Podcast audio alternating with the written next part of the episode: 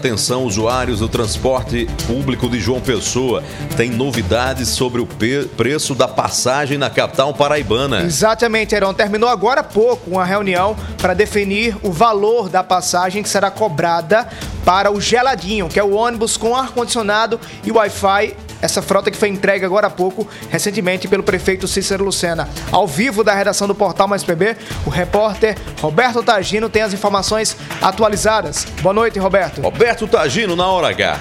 Boa noite, Heron. Boa noite, Alisson. Boa noite, ouvintes da Hora H. O Conselho Municipal de Mobilidade Urbana de João Pessoa se reuniu agora há pouco para deliberar sobre a operação do Geladinho, ônibus opcional com ar-condicionado e Wi-Fi que circularam na capital paraibana e também o custo do serviço para a população.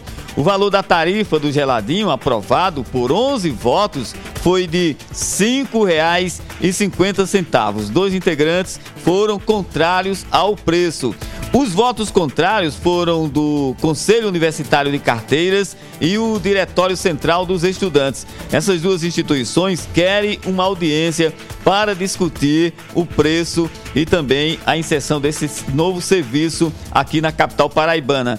Heron e o Alisson, os geladinhos contam com ar-condicionado, internet, através de um roteador de livre acesso ao Wi-Fi e ainda entrada USB, onde será possível que o passageiro carregue os aparelhos eletrônicos como celular.